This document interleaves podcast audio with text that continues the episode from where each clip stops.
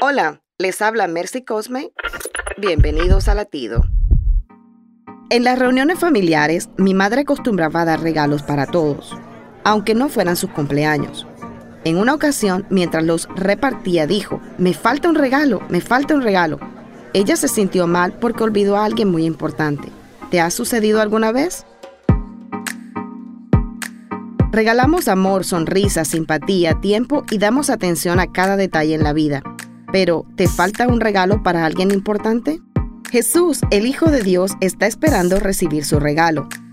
No importa si es o no su cumpleaños.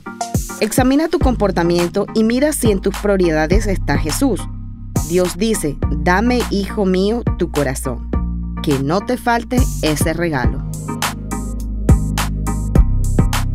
Latido les llega a través del ejército de salvación.